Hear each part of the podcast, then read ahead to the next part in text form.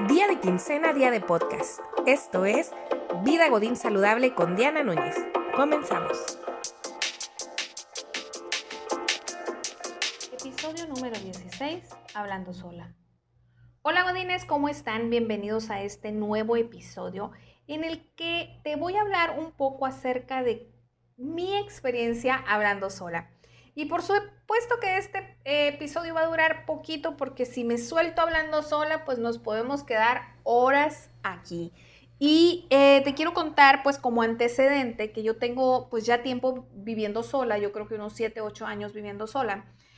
Viajo sola, me gusta mucho estar sola, me gusta mucho la soledad. Entonces, eh, pues ya como antecedente, ¿verdad? Resulta que yo pues hablo sola cuando lo he comentado con algunas personas, que tampoco no es como que ande regando la noticia a diestra y siniestra, ¿verdad?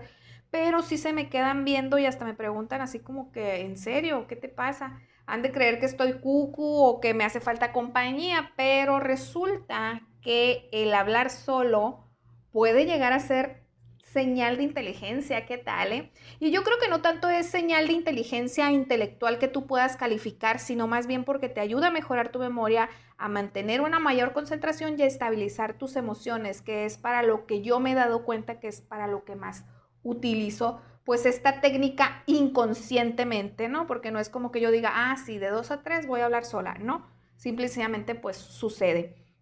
Entonces, a mí me sirve, por ejemplo, para algo que ya sucedió, el, me pongo a analizar qué fue lo que pasó, cómo reaccioné, cómo, qué fue lo que hice. Y yo misma digo, bueno, y si hubiera reaccionado de otra manera y de esta y de otra, pero lo hago como en un sentido de, de una plática, ¿ok? Es una plática de conmigo misma de la situación, ¿ok? Lo otro también es que, por ejemplo, cuando voy a planear algo, pues ya digo, ah, bueno, voy a hacer esto y luego aquello y luego aquello. Y si me llega a pasar tal cosa, entonces voy a hacer esto. Y eso es como me ayuda también a planear algunas de las cosas.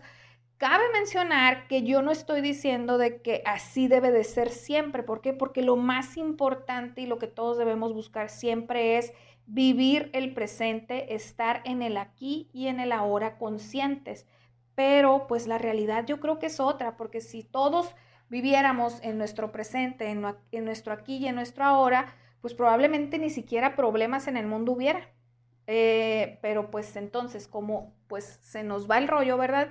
Y a veces nos vamos al pasado, nos vamos al futuro, pues esta es una buena forma en la cual podemos nosotros reflexionar acerca de lo que pasó y pues planear sobre lo que puede suceder.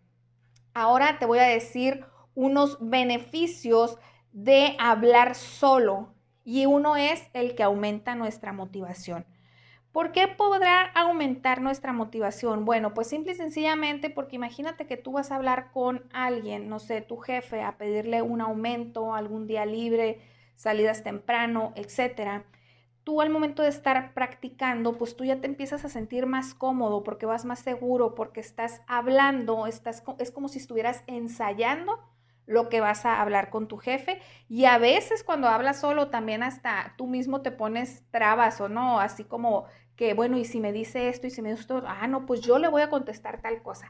Entonces te ayuda a aumentar la motivación. Otro beneficio es que nos sirve como un refuerzo, es decir, si ya hicimos algo, y nosotros nos repetimos, sí, bien hecho, qué bueno que lo hiciste, súper bien, nos quedó muy bien, perfecto, nos quedó. Entonces nos sirve como un refuerzo de aplaudirnos a nosotros mismos.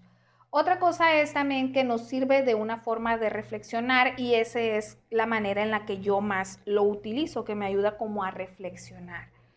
También puede aumentar nuestra memoria al momento de nosotros estar hablando con nosotros mismos, si por ejemplo estamos planeando algo y planeamos toda la escena y la platicamos y lo decimos y, la hablamos, eh, ahí estamos reforzando nuestra memoria. Cabe mencionar que la repetición es una clave importantísima para el aprendizaje de un niño, entonces nos sucede lo mismo con esto de hablar solos. Lo otro es que nos proporciona tranquilidad, a mí lo que me ha sucedido es que cuando repaso lo que me sucedió en un momento de enojo, de estrés, de furia, entonces lo repaso, sí me, me molesta otra vez, pero llega un momento en el que me calmo.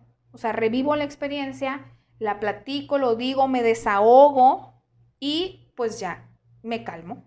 Y eso así es como me funciona.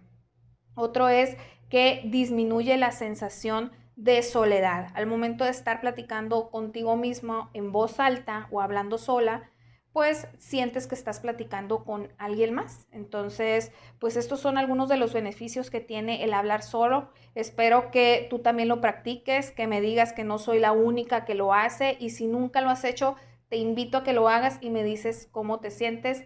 Me puedes mandar mensaje, puedes comentar, etcétera. Ya sabes que puedes encontrarme en Instagram, en Facebook y ahora también en YouTube como Vida Godín Saludable.